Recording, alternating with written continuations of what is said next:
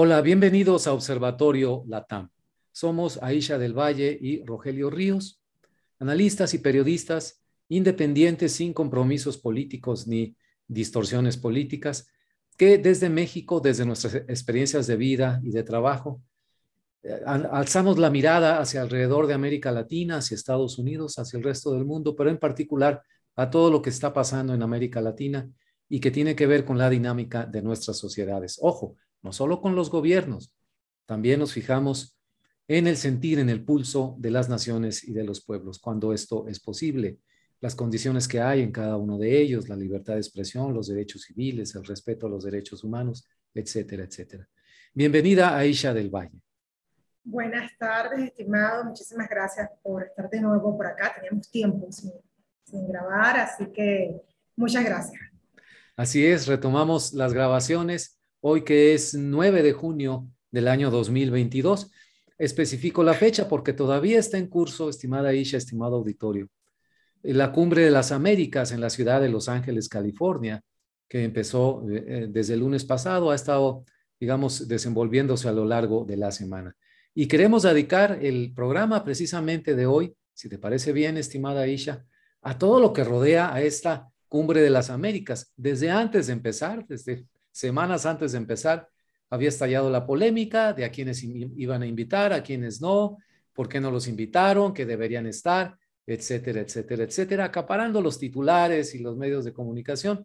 Pero por supuesto también hay otros temas eh, que comentar en específico y lo que nos interesa mucho comentar, dilucidar en el podcast de hoy es la siguiente pregunta. ¿Por qué no está el presidente de México, Andrés Manuel López Obrador, asistiendo en estos momentos a la cumbre de las Américas? Sobre eso hablaremos. Comenzamos. Pues bien, estimada Isha, ahí está planteada la pregunta. Me gustaría escuchar tu eh, opinión, tu respuesta, tus puntos de vista sobre esta cuestión. Sí, recordemos, como muy bien lo dices, que hace mucho estaba planteado quién se iba a invitar y quién no. Estados Unidos siempre ha sido claro con los gobiernos comunistas y dijo bien claro que ni Venezuela, ni Cuba, ni Nicaragua podían ser invitados a la Cumbre de las Américas porque recuerda que uno de los organismos, o recordemos todos, que uno de los organismos que apoya a la Cumbre de las Américas es la Organización de Estados Americanos, con el señor Luis Almagro y él es un gran defensor de la democracia y es donde parte la Carta Democrática, que es aquella carta que refuerza las democracias en los países. Entonces, ¿cómo va a ser invitado eh, presidentes dictatoriales en una cumbre de las Américas? Y recordemos que Venezuela no pertenece a la OEA, porque de que Luis Almagro solicitó la Carta Democrática en contra de Maduro, este se molestó y se salió de la OEA. Entonces, ¿cómo va a ser invitado? Eso no lo entendió nunca López Obrador y comenzó a decir, como López Obrador es íntimo amigo de los gobiernos comunistas latinoamericanos, acuérdate la gira que acaba de hacer en Centroamérica, que fue a abrazar al presidente cubano, a exigirle a Estados Unidos que quite el bloque, el famoso bloqueo, que es embargo que le tiene a Cuba, su retórica siempre ha sido apoyar a todos estos países dictatoriales. Entonces, la amenaza que lanzó López Obrador a Estados Unidos es que si no invitaba a sus aliados comunistas, él no iba a ir a la cumbre de las Américas. Pues el día lunes, mis estimados, en la mañanera, el señor López Obrador, aparte de confirmar que no iba a asistir a dicha cumbre, ya que sus amigos no fueron, sus amigos comunistas no fueron invitados, sino que mandó a Marcelo Ebrard, que es el secretario de Relaciones Exteriores, también arremetió contra uno de los senadores que más le hace frente a la democracia en los Estados Unidos, que es el señor Bob Menéndez. No solamente contra él, también contra la disidencia cubana. Y fue capaz de decir que estos personajes son los encargados de generar odio y fanatismo en contra del gobierno cubano. Y le voy a decirle algo más y lo voy a este, leer literal como, como, como lo dijo el señor López Obrador, que de verdad que como migrante venezolana, no soy cubana, pero siento el mismo dolor y la pena que vivieron los cubanos al, al escuchar a ese señor decir eso, porque vi la mañanera, te da indignación, te da rabia y te da impotencia. El mandatario hizo una férrea defensa del régimen cubano y calificó de injusto el bloqueo que Estados Unidos mantiene sobre la isla que ha llevado a que la gente no tenga ni siquiera para lo más indispensable. Es el derecho a la vida, es el principal de los derechos humanos. Esto es increíble. O sea, yo creo que López Obrador se le olvidó por completo que si Cuba está así, se debe al comunismo castrista. O sea, inicialmente con Fidel Castro, luego con Raúl Castro y ahora con el señor Díaz Canel. Al señor López Obrador también se le olvidó que Chávez, junto con Maduro, ha mantenido a la isla durante 20 años. Que ese dinero no llega al pueblo cubano. ¿Quién se llena del dinero petrolero que le manda este Venezuela a Cuba? el gobierno cubano. Entonces, escuchar que López Obrador diga, una barbaridad como esta realmente da impotencia, da rabia. Y no solamente eso, te agrego algo más o les agrego algo más. El día de ayer, y hoy también lo dijo en la mañanera, arremetió contra dos senadores más, es el señor Ted Cruz y Marco Rubio, que son también defensores de la democracia en nuestros países. Indicó de ellos que pertenecían a la mafia o a la red de compras de armas de los Estados Unidos, de la, compra y la venta de armas de los Estados Unidos, y que son cómplices de esta gente, que tiene pruebas los cuales lo puede acusar. Esto en respuesta que, a que estos dos senadores lo dijeron de manera tajante, perdón, de que se sentían contentos de que, y te lo voy a leer porque esto está buenísimo, lo que dijo el senador Marco Rubio. Adelante voy a citarlo literal lo que dijo, un presidente que tiene palabras duras para líderes democráticamente electos en Estados Unidos, pero elogios para un dictador en Nicaragua, un narcotraficante en Venezuela y una tiranía marxista en Cuba. ¿Por qué? Porque como Marco Rubio dijo esto y Ted Cruz también arremetió contra López Obrador por apoyar a estos dictadores latinoamericanos y por no ir a la cumbre por apoyo a estos dictadores, ah, entonces ahora López Obrador los acusa de que tienen la mafia de las armas en los Estados Unidos y que ellos tienen, que, que López Obrador tiene pruebas para poderlo afrontar sus reclamaciones o su denuncia. Es una cosa increíble. Y esto es peligroso. Mira, a mí me preocupa ese tema porque recordemos lo importante que es eh, Estados Unidos, el socio comercial más importante de México. O sea, la, la, relación bilateral de nuestros países, de México con Estados Unidos, tiene que cuidarse mucho y sin embargo a López Obrador parece no importarle. Prefiere demostrar que es amigo de estos tres fracasados comunistas que mantener al menos un diálogo respetuoso y sobre todo diplomático con respecto a estos senadores, que no estamos hablando de cualquier persona, son senadores de gran peso e inclusive López Obrador dijo que gracias a la influencia de estos senadores en Estados Unidos es que la influencia del odio y el fanatismo, como lo dije anteriormente, está creciendo en la isla cubana. Eso fue López Obrador. O sea, una cosa realmente preocupante. No, impresionante, creo que lo has dicho con, mucha claridad.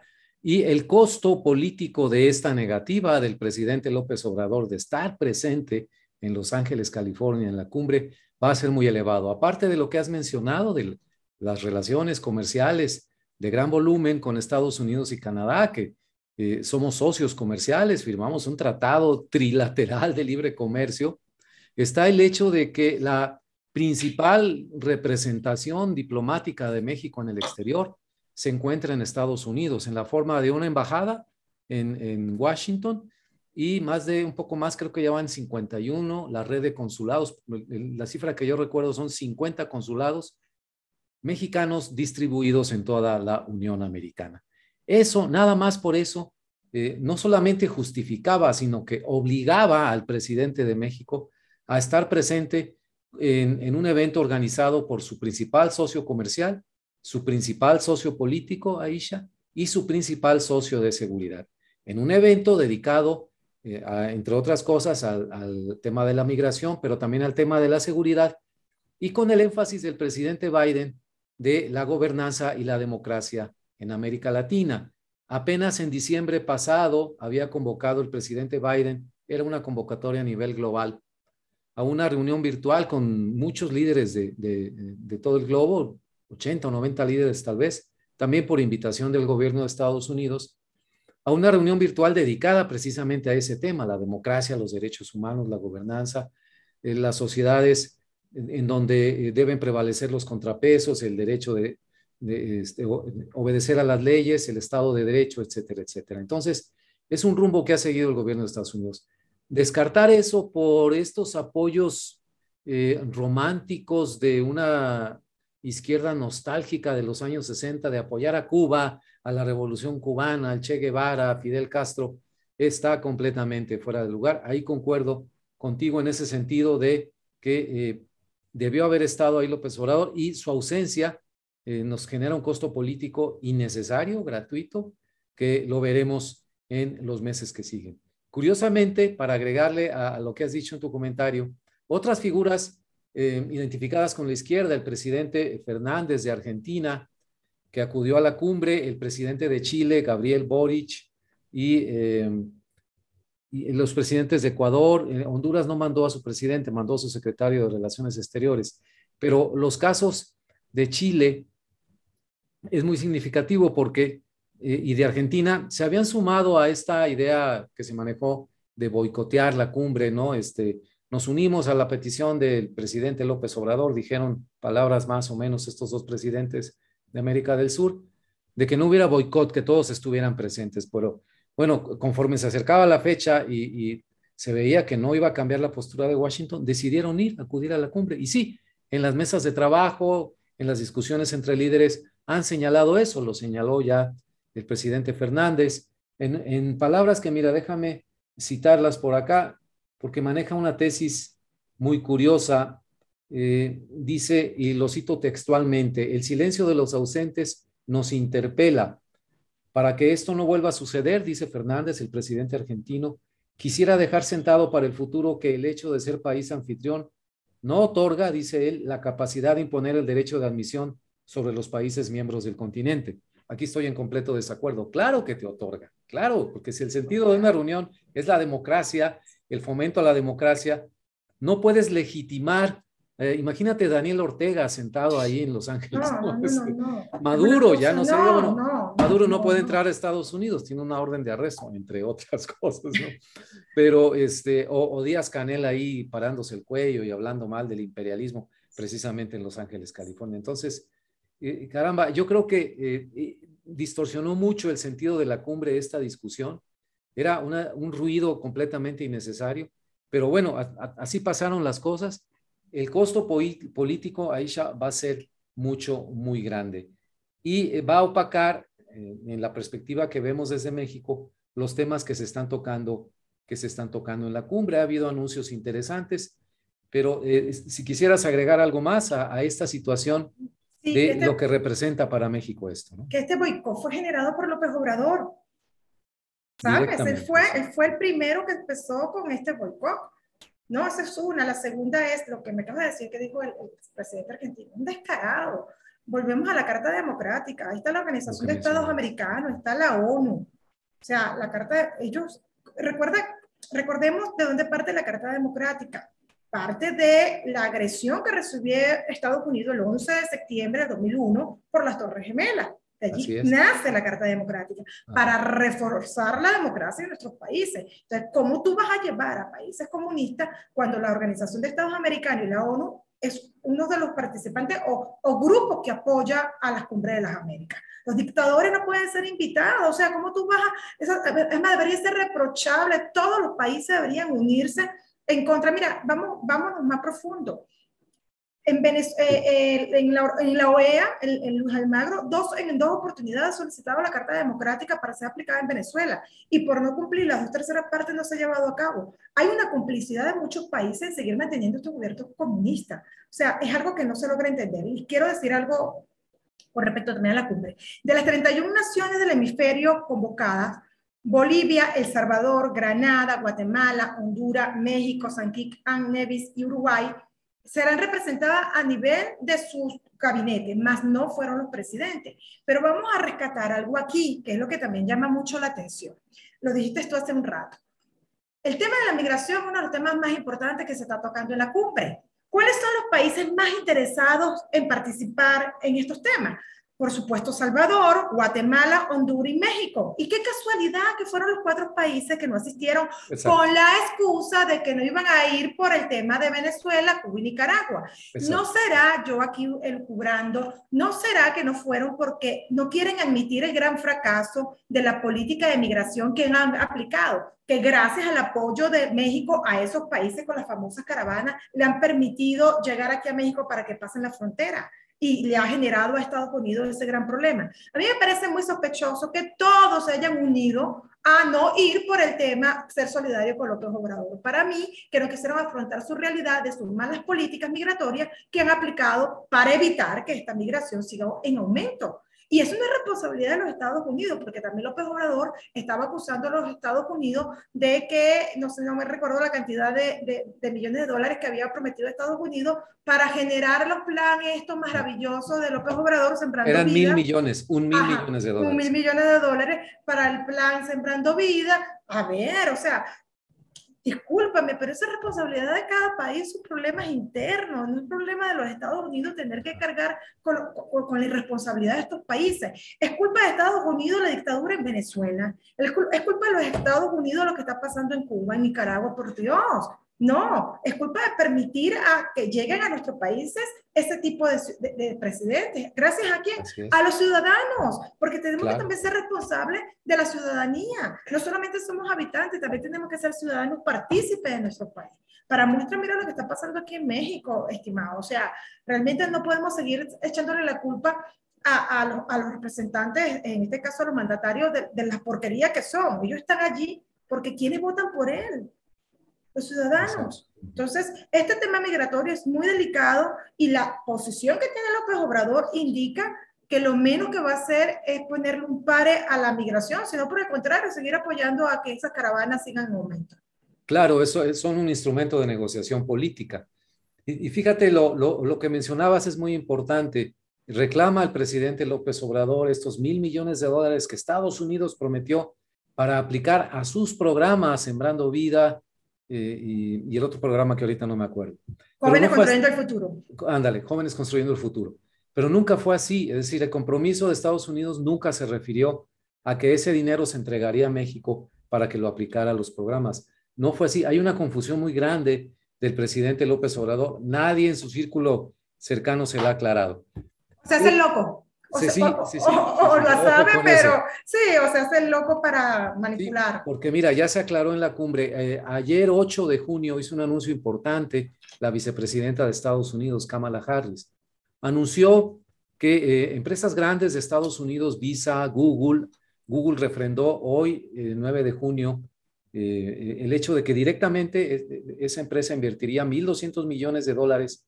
Mencionó toda América Latina para impulsar la tecnología digital y buscar eh, velocistas digitales, así les llamó estos corredores de velocidad, países en donde se puedan desarrollar áreas, y ciudades, hubs que le llaman de, impulso digital y que jalen al resto de ese país y de los países vecinos.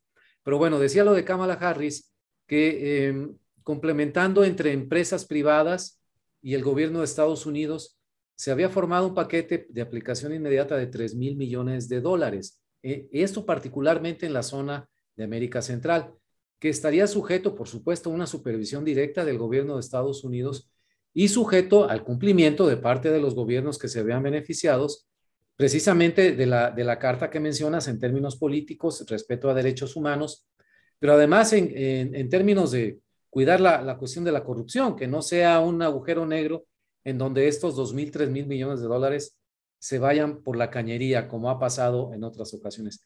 Pero no tiene que ver con, con los programas que el presidente de México eh, reclama a Estados Unidos, que se había comprometido a, a fondear y no lo ha hecho. Jamás existió ese compromiso. Analistas y columnistas mexicanos ya han analizado la cuestión y no ha sido así. Y en otro aspecto, ha resultado una sorpresa hoy, el 9 de junio, por aquí tengo el apunte, unas declaraciones del presidente Joseph Biden en donde ¿Cómo, se dice en México? Eh, incluso ante la presencia de, presidentes de izquierda como Gabriel Boric de Chile y, Fernández de, Argentina, les dijo lo siguiente, y esta es una eh, nota de la agencia española EFE. El presidente de Estados Unidos, Joe Biden, reivindicó ante empresarios del continente americano que es momento de enterrar el neoliberalismo y adoptar políticas que fomenten trabajos mejor pagados. Hay una cita textual de Biden. Dice, tenemos que actualizar nuestra receta desde mi punto de vista para el crecimiento económico. En mi opinión, dice el presidente de Estados Unidos, es hora de enterrar la economía de goteo, es decir, esta teoría económica que propone reducir los impuestos a las empresas y a, las personas de mayor ingreso para que estimulen a su vez la inversión, que sea un dinero que se libera de economía. Te digo que resulta sorprendente porque esta, que es una crítica que ha dicho el presidente López Obrador en las mañaneras, eso de que el goteo desde arriba y nada, y es una, digamos, una bandera de presidentes o de, de líderes de opinión de izquierda en América Latina, del neoliberalismo y tumbarle todo ahora. Ahora ya lo agarró el presidente de Estados Unidos, lo rebasa por la izquierda y con el paquete anunciado por la vicepresidenta Kamala Harris, pues los acaban de rebasar por la izquierda. Pero ¿quiénes se van a ver beneficiados en general, no solamente en América Central, sino en América Latina? Pues aquellos que estuvieron en primer término presentes en la reunión, que firmaron, que van a firmar compromisos, se va a emitir una declaración al final de la cumbre, y que pues estuvieron ahí frente a frente con el presidente Biden, Kamala Harris, todo el equipo de norteamericanos, que sí, seguramente les habrán dicho en las mesas de trabajo, como te he mencionado, que este, pues no les gusta esa idea de que inviten o no inviten, que eh, entre paréntesis no es el, el, el, tema central de la cumbre, no ha tomado atención de los medios eh, internacionales, casi nadie se refiere a eso, están hablando de lo que está sucediendo en, en, en la cumbre, muy interesante, se invitaron también a ONGs, a líderes de opinión, hay todo un movimiento de jóvenes en América Latina. Jóvenes, Exactamente, el foro de los jóvenes, impresionante. Lo dirige una muchacha mexicana que habló hoy. Sí, maravilloso. Eh, se apellida Vilchis, eh, eh, Cristina. ah, pero no, pero no es la Vilchis de... Que no, no, no, nada que ver. Ah, ok. una muchacha este, sensacional que hablaba en español y en inglés. Entonces, ahí en Los Ángeles es donde está la acción ahorita para América Latina. Ahí también es el foro para dar las críticas. Así Pero si no estás, y no estás porque... Por capricho. Por capricho de que estoy defendiendo a otros países, pues que cada quien se las arregle en ese sentido. El costo político para México no tenemos que pagarlo por esta idea distorsionada de que eh, yo no voy porque no invitaron a Cuba, ni a Venezuela, ni a Nicaragua.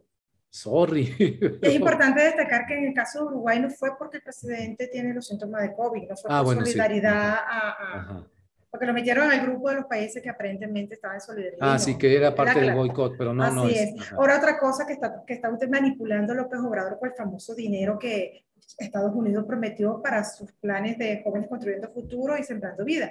Fue cuando criticó a este senador Ted Cruz, Ah, Cruz diciendo que, es, que si agarran dinero para las armas, que no sé cuántos millones gastaron en comprar armas, pero no, en vez de utilizar ese dinero también para dárselo a, la gente de Centroamérica con los planes sociales. Tú puedes creer, o sea, una cosa que tú dices, eso no es problema tuyo, ese es su dinero, ellos verán en qué carrizo lo gastan, o sea, no, esa, esa mentalidad de verdad de, de, papá Estados Unidos que nos venga a rescatar, mira, yo no sé hasta cuándo nuestros países van a seguir con eso, porque tú lo escuchas acá, cuando yo tú sabes que yo viví 17 años en la dictadura venezolana y digo, mira, el problema de México tenemos que resolverlo nosotros. La mayoría de la gente me dice, no, es que aquí no va a pasar eso, porque Estados Unidos no, no lo va a permitir. O sea, siempre responsabilizando a Estados Unidos sobre responsabilidades que son nuestras como ciudadanos. Entonces, este, eso también es, es algo que, llama la atención. Pues. Y, en, y el tema de la, de, en la Cumbre de las Américas, con este, como muy bien lo dice, o sea, lo único que le tomaron en cuenta fue a este López Obrador, porque el resto nadie le ha importado si la basura de Maduro o de Canel o, la, ratota de, de, Ortega vaya. Es que recuerda que Maduro tiene denuncia por crímenes de lesa humanidad. O sea, aparte está buscado por narcotráfico. O sea, ¿sabes lo que es eso? Entonces, cuando tú escuchas a un presidente como, como López Obrador, presidente de un país como México, de verdad, arrodillado a estos comunistas? La pregunta para mí es la siguiente al ciudadano mexicano. ¿Qué piensa? O sea, ¿se siente representado con ese señor? Porque de verdad, mira, te lo digo yo cuando viví en Venezuela, México siempre se ha visto como un país grande, ¿sabes? Sí. Eh, a nivel cultural, a nivel, a nivel, de todo. Con mucha presencia, ¿no? Con mucha, ¿no? Y, influencia y, presencia. Demasiado, con peso, o sea, es México, ¿sabes? O sea, es un orgullo a los latinos, o sea, en general los suramericanos, veían a México así como que wow, ¿no? Sí. Y yo me pongo ahora a ver que estoy de este lado y que soy naturalizada mexicana y veo a López Obrador, mira, perdóname, pone chiquitico el país, porque realmente es mucho país para López Obrador, ¿me explico? O sea, López Obrador está llevando a México como si fuera como, dice mucho, un país bananero y no lo es. Y por eso tenemos que despertar a tiempo antes que realmente lo convierta en eso. Así es. Mira, me comentaba un amigo diplomático con el que chateo, de repente él, no vive en México, este, que eh, hay una regla, digamos, de oro de la diplomacia, que en cualquier situación, crisis, eh, desacuerdo que haya con un país o, muchos países, y se hace una reunión para tratar de solucionar ese problema, esa situación, dice, es mejor estar que no estar. Es mejor eh, participar en la decisión que se tome que no participar. Entonces, es mejor estar adentro que afuera, ¿no? Porque desde afuera, pues no puedes hacer nada más que hablar y hablar y la retórica. Entonces, lo, lo tengo muy presente porque además de no estar presente López Obrador, claro, envió al secretario de Relaciones Exteriores, Marcelo Ebrard, como lo hicieron algunos otros eh, gobernantes. La presidenta de Honduras no fue personalmente, mandó a su ministro. Pero evidentemente no es lo mismo. Los protocolos diplomáticos son muy precisos en ese sentido. La convivencia es entre jefes de Estado.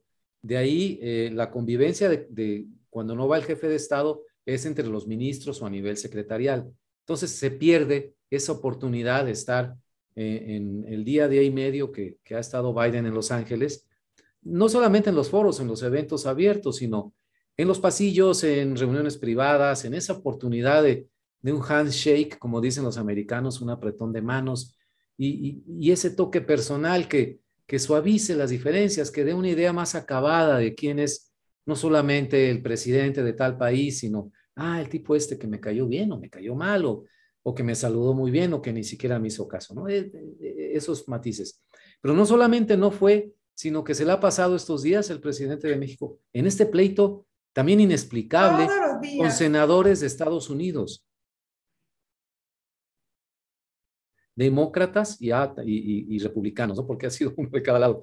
Entonces, si por lo menos en lo que dura la cumbre guarda cierto recato, cierta prudencia en tus declaraciones, no eh, eches más leña al fuego, de tu inasistencia, querámoslo, querrámoslo o no, pero sí provoca molestia en el anfitrión, ¿no? no lo van a decir públicamente, pero y sí se ve mal que tu principal socio con el que compartes 3.000 kilómetros de frontera, tu socio comercial y tu socio político y de seguridad, pues decida no ir el presidente de ese país por las razones que da, ¿no? Eh, entonces, por lo menos eh, guarda las, las distancias entre estar opinando sobre la vida interna de Estados Unidos, sobre los senadores, de la manera en que lo hace el presidente. Entonces, increíble, yo no sé qué va a salir de todo esto, seguramente nada bueno, porque estos pleitos con figuras de gran relevancia, tanto del lado demócrata como republicano, inciden en todos los asuntos que se tratan tanto en el Congreso como en el Senado de Estados Unidos. No va a ser lo mismo, Aisha, cuando ya se discutan problemas específicos que en el aire esté flotando estas declaraciones del presidente en tono muy duro, insultativo contra los senadores. Y en política, tú lo sabes, el que, el que eh, se enoja pierde. Por supuesto que te van a hablar en un lenguaje duro y todo, pero son provocaciones, ¿no? Para ver si muerdes el anzuelo y entonces tú quedas peor que quien lanzó la primera provocación. Así es. Así es, ¿no? No, y que ni siquiera es opinar, está atacando hasta, hasta, hasta acusándolo de que tienen pruebas de que están con el negocio de, de, de, venta de armas. O sea, eso es algo muy delicado. no estamos hablando de cualquier cosa. Recuerda el problema grave que hay en Estados Unidos con el tema de las armas. Entonces, que este señor diga que, tenga, que tiene pruebas que comprueban que este señor Ted Cruz y Marco Rubio están en esos negocios, mira, es delicado. Y recuerda que estos senadores son de origen este, hispano, obviamente, de por sí Marco Rubio de origen cubano. Entonces, es un tema muy sensible para ellos el tema de la migración, porque son inmigrantes. Y cuando tú eres inmigrante, es un tema que, que, te pega cuando tú ves que alguien está defendiendo a dictadores. O sea, es algo que, que no nos cae bien. No, no, ¿Por qué tú crees que soy activista aquí en México? Exactamente por eso, porque tú dices, ¿cómo es posible que aquí en México alguien esté apoyando a estos dictadores? Entonces, ¿por qué es un dictador? Porque lleva los mismos caminos. Y ahorita, mi estimado Rogelio, y que no se dé cuenta que López Obrador lleva las mismas bases comunistas que tienen estos gobiernos, que él mismo apoya, es porque todavía están demasiado ciegos, porque no quieren creer. Yo, a lo mejor creo lo que dicen, me han dicho que aquí en México la gente prefiere este, no admitir que ha sido engañado, aunque esté engañado, ¿sabes? o sea, prefiere, prefiere mantenerse firme hasta el final. Ojalá que no sea eso, porque da tristeza de que lleven a México por la apatía, porque eso es otra cuestión que me preocupa, la, la ciudadanía mexicana. Vamos a dejar a un lado a los políticos. ¿Los ciudadanos dónde están?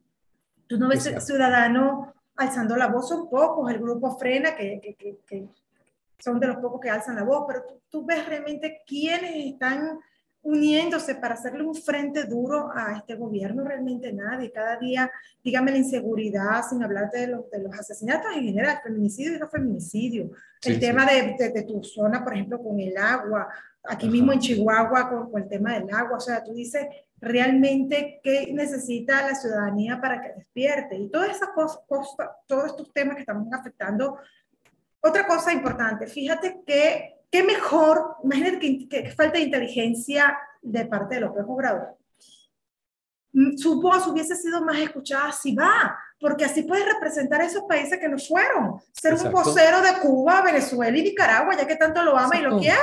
Decirle en su cara, mira, yo estoy en desacuerdo porque mis hermanos queridos no fueron invitados. ¿Qué mejor que un presidente de un país para hacerlo? ¿Por qué refugiarse en Marcelo Ebrard, que repitió el mismo discurso? Pero no vas a comparar al discurso de Marcelo Ebrard, que es todo muñequito, que es todo comparado con los insultos y la mamarrachada del otro Entonces, para estar toda la semana criticando y acusando sobre la, la, la, cumbre, mejor lo hubieses hecho en la cumbre, porque toda la semana se ha dedicado a atacar a lo de la cumbre. Toda la semana. Desde las mañaneras, entonces, es increíble. Mira, déjame mencionarte porque escuché hace un par de días, precisamente en relación a la cumbre, estaba buscando material y todo.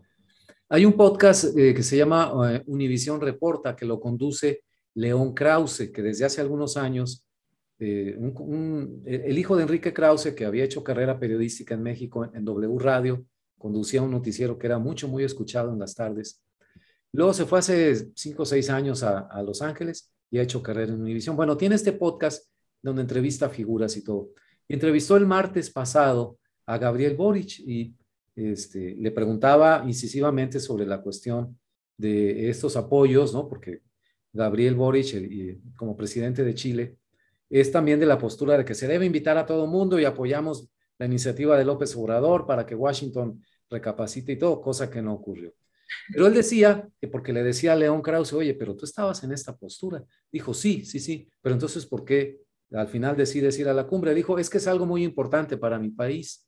Yo necesito estar allá y además creo personalmente, necesito estar allá porque es mi responsabilidad como gobernante, pero personalmente creo que es más útil, dijo Bosch y me sorprendió, que ya estando ahí en el foro, en Los Ángeles, frente a frente con los americanos y con los demás, dar a conocer mi punto de vista y lo vamos a hacer. Y, en efecto, así lo ha hecho también, además de Fernández, lo ha hecho Boris, ¿no?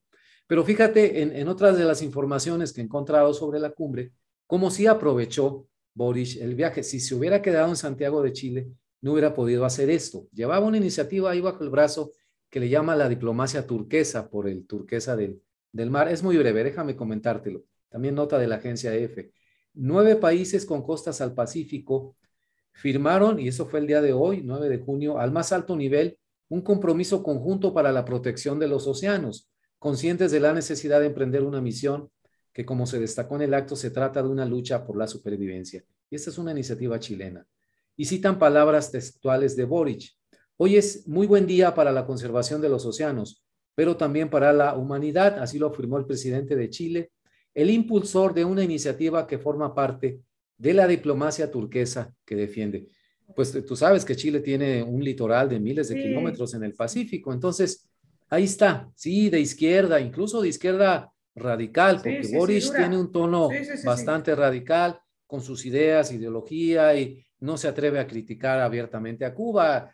Este León Krause lo trató de medio de acorralar y al final solo dijo, bueno, sí está muy mal que tengan a la gente, a alguna gente en la cárcel. Eso fue todo lo que concedió. Bueno, incluso con, con esas posturas y con una visión ideológica, tuvo el suficiente pragmatismo para considerar que si yo no voy, voy a perjudicar más a mi país. Esta iniciativa, que seguramente estuvo trabajando desde mucho tiempo atrás, pues no, va, no se va a concluir si yo no voy, ¿verdad? Porque eh, si no está el mero mero, el presidente del gobierno que impulsa esto, pues ya no le van a hacer caso. Entonces, qué, qué, qué cuestión tan curiosa, ¿no? ¿Por qué no hubo ese mismo pragmatismo? Te menciono este ejemplo en el caso de López Obrador. y se hubiera podido participar en acuerdos, en decisiones, que todo lo que se decida ahí y en lo que participe Estados Unidos necesariamente afecta a México, estimado. No, y lo acabas de decir tú ahorita, Fernández, por Dios, más, más izquierdista que él, o sea, él es un arrastrado. Mira, Argentina es un país que es muy interesado. Acuérdate cuando estaba Néstor Kirchner, cómo era a los pies de Chávez. Eso era una cosa que cuando veían a Chávez creían que venía Jesucristo. Pero EPA, siempre ellos fueron muy cuidadosos de EPA. Cuando tengo que ir a la OEA, no, te quiero mucho, Chávez, pero ese es el problema de ustedes. Aquí vengo yo. Ellos nunca se han puesto con esas tonterías. Sí son capaces de decir allá, mira, no estoy de acuerdo que no lo invite, pero yo como representante de mi país voy. Yo voy, claro, sí. Eh, lo que acaba de hacer López Obrador es una semerenda estupidez, es un retroceso, es una disminución de la soberanía mexicana, porque humilló al pueblo mexicano, así de sencillo, al no tener representación por parte del presidente de la República en dicha cumbre, por un tema que ni siquiera era relevante, porque apoyar a estos tres dictadores, perdóname, eso no es relevante, por el contrario, lo ponen como cómplice de esos dictadores. Aparte, agarró ya a López Obrador de una manera descarada por estar hablando maravilla del gobierno de Cuba. Acuérdate del tema de los médicos cubanos, que ya yo hasta la semana pasada comencé a llevar amparos para, los médicos. Para, ah, y fui a la Suprema Corte de Justicia a llevarme amparo, que estaba en Ciudad de México haciendo órdenes de diligencia de trabajo y aproveché a llevarme amparo. Y es impresionante, o sea, la justificación de traer 500 médicos cubanos, eso es un plan venezolano que se llama Misión Barrio Adentro que son los, con la, ¿cuál fue la excusa de Chávez en su momento? De que como no había médicos venezolanos que subieran a las barriadas, entonces era la ah, sustitución de, y era mentira, solo no eran médicos, eran infiltrados, gente que iba a adoctrinar a la población. Por eso que la ponen en la población más vulnerable. ¿Por dónde están poniendo a estos, dónde quieren poner a estos médicos cubanos? En la población más vulnerable, en la sierra, de Guerrero, de Chihuahua. Ah, y eso es algo que ya, mira, por más que los médicos y todos están poniendo amparo, yo creo que el otro Obrador lo va a cumplir. Y ahorita son 500, te vas a acordar que dentro de más van a ser miles, porque sentido común, ¿cuántos millones de, habitantes hay en esa zona, por Dios? A ver, 500 médicos cubanos se van a dar abasto. Ahora otra pregunta, porque son temas para que tú veas que están pegados de este apoyo que le tiene a Cuba. y recuerda que por cada médico cubano, el gobierno cubano el 85% para el médico cubano. A ellos aquí solamente le pagan el 15%. Es decir, Fíjate, de todo el salario que le entregan. De todo el salario que le entregan, eso se lo entregan al gobierno cubano, el 85%. 15% nada más. No, eso, eso en los mejores casos. En Venezuela hasta 10%. ¿Sabes? Es una realidad porque lo viví, los conocí a los médicos cubanos. En la barriada donde yo vivía llegaron los médicos cubanos y yo hablaba con ellos y les preguntaba que, por qué estaban allí. Me dicen, no, tengo, no tenemos opción, nosotros somos mandados ah, por, el, por el gobierno y no tenemos opción. No es que sí, o no, tenemos que ir a donde nos pongan. Sí, porque la, familia, la familia está esperando atrás. Claro, y la tienen amenazados, no, no le dan comida, la ración del, del pan, ah, la mitad del pan nada más en la mañana. Ahora, otra cosa importante de, de este tema de los médicos cubanos Qué raro que atacan y a mí me dio dolor porque he escuchado, inclusive mi, mi, TikTok se hizo famoso, me hice viral, 237 mil vistas tuvo mi TikTok. Sí, porque me dio tanta indignación con eso, porque ¿cómo es posible que los mexicanos estén defendiendo a los médicos cubanos al decir de que, ay, qué bueno que lo traigan, es que los médicos mexicanos no quieren ir a esos lugares? Ya va, hay una gran diferencia. Estos médicos cubanos, que no son médicos, son adoctrinadores de, la, de la, de la del comunismo cubano, que viene a adoctrinar al pueblo mexicano, ellos se van a tener protección del, del Estado. Los médicos eh, mexicanos no. Búscame las estadísticas y lo puse a retar a todo el mundo. Que me busquen en todos los países. recordemos algo. ¿Te acuerdas los médicos cubanos que vinieron por aparentemente lo del COVID? Esos fueron lo que votó Bolsonaro cuando llegó a la presidencia, que los trajo Rousseff a través de, del convenio con Cuba. A, la Ciudad de México en específico, no creo que Y que fue, ajá, pero esos fueron los votados de Bolsonaro, que Bolsonaro no los quiso ah, Brasil, los ¿te acuerdas? los expulsó porque se dio cuenta que no eran médicos, que no tenían una homologación con la, medicina en Brasil, y este López Obrador fue cuando comenzó a meterlos acá, que también hubo problemas. Ahora bien, la pregunta es, qué raro que a esos cubanos no les da miedo meterse a esta zona, sabiendo tan peligrosa que son, porque llegan a la zona más vulnerable de los países. O sea, ellos no llegan a la zona céntrica color rosa este, en Ciudad de México, no. Ellos llegan a zonas candelas, a las zonas peligrosas. Y qué raro que tú, como, y te lo digo como extranjera, a mí me era, o sea, como, como ahorita soy naturalizada mexicana, pero como una, cuando llegué la primera vez, wow, me daba miedo manejar ciertos sitios. No me iba a meter a Tepito, por ejemplo, claro, ahorita, pero suponiendo, me he dicho menos este, recién llegando.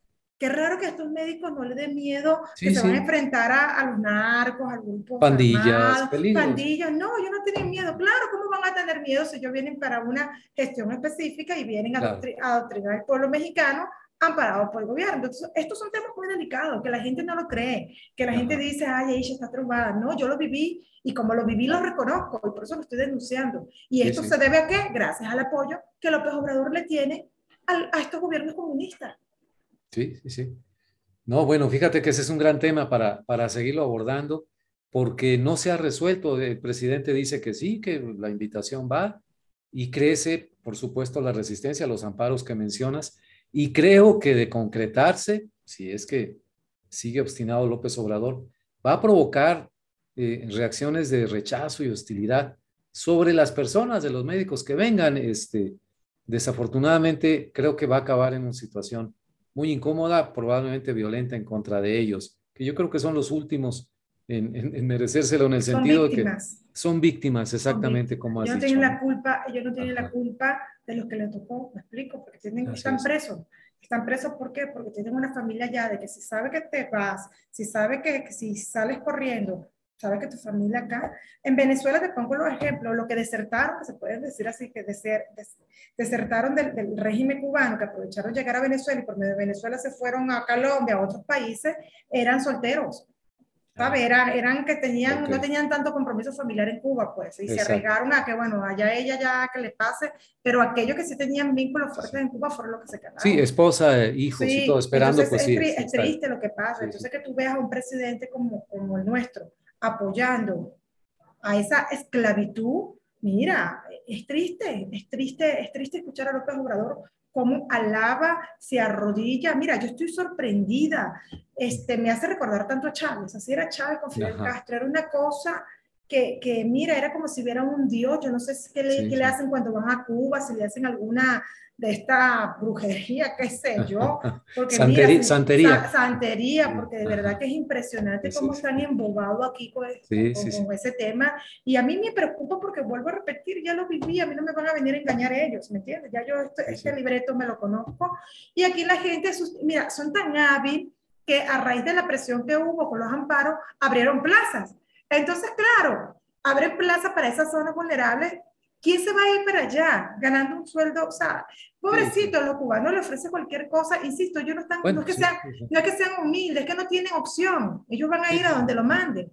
Entonces, claro, ahora que dice el gobierno, no, mira, se, se, se, abrió las plazas, pero nadie quiere, ningún mexicano quiere ir para allí, por eso tengo que sustituirlo con médicos cubanos. Ah, sí, pero esa experiencia, sí, sí, de ir a un país en donde la gente no te acepta, te rechaza, va a ser muy duro a pesar de que lleguen con el apoyo de su gobierno y del gobierno de México. Yo creo que va a ser mucho, muy conflictivo. Espero que en algún momento recapaciten en el gobierno federal. Haya alguien que le diga. Yo no creo que vaya a pasar eso por lo siguiente. Porque recuerda que ellos van a llegar, como en Venezuela llegaron a la zona chavista. Y a la zona, ah, chavista van a ser bien recibidos y protegidos. ¿Me explico? ellos van a llegar a la zona obradorista.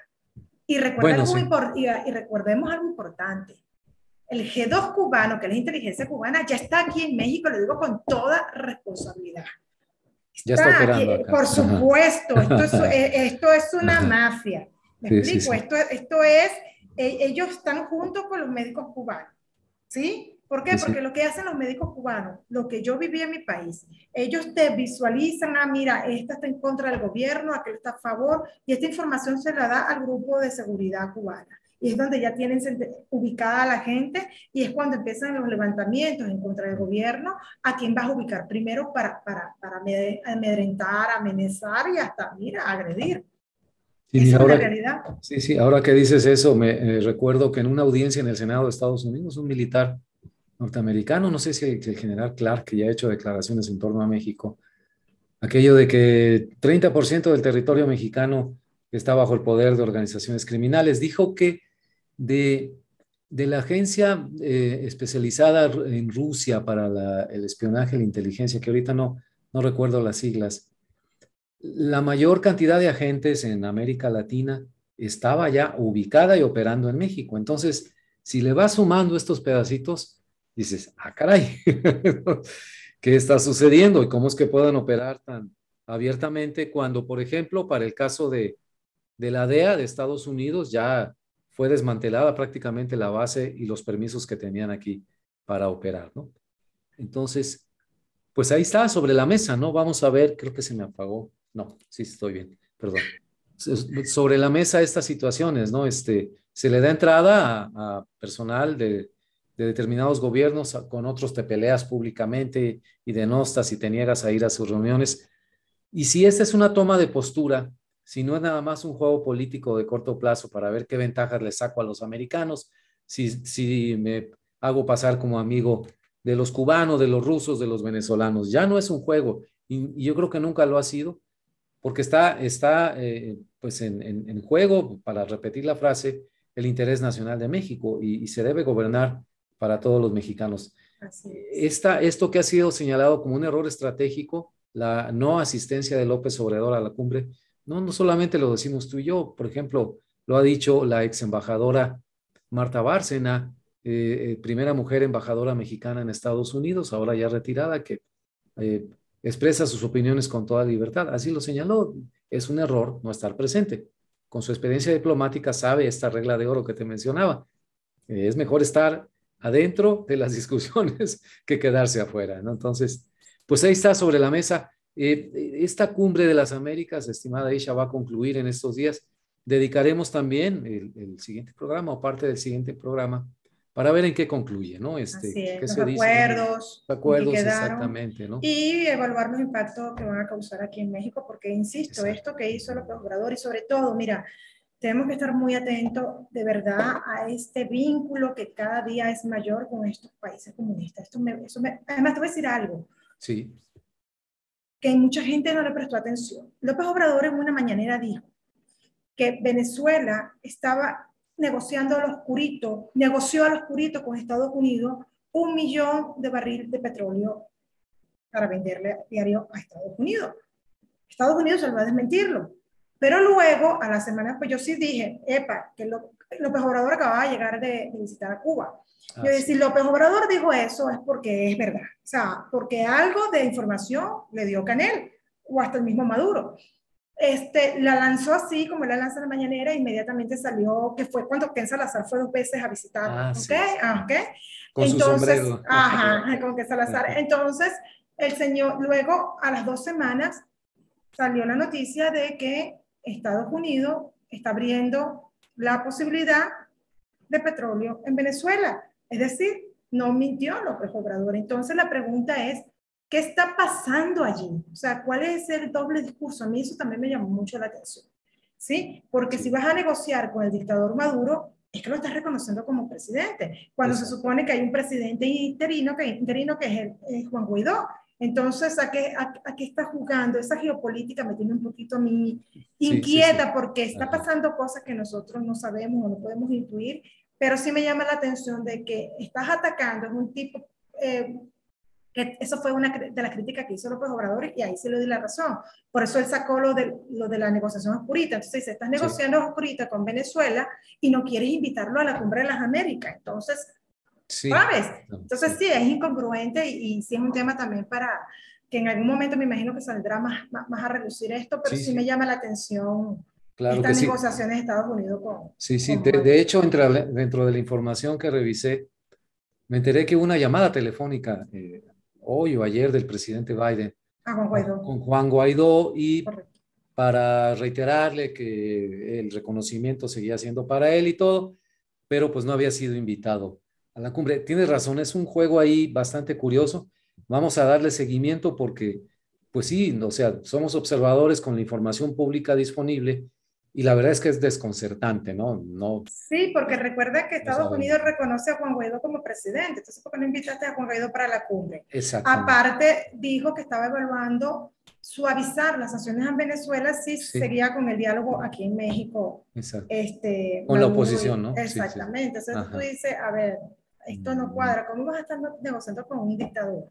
un dictador que, insisto, está señalado por la Haya por crímenes de lesa humanidad, narcotraficante, a ver qué está pasando, o sea, con dictadores no se negocia. Entonces, sí, sí, son temas que, que están aislados, uno cree que están aislados, pero como que todos se van uniendo en un momento dado. Así es. Pues muy bien, será para nuestros próximos capítulos del podcast Observatorio Latam. Muy interesante la conversación de hoy, estimada Isha. Teníamos ganas de platicar después de que habíamos hecho ahí una pequeña pausa.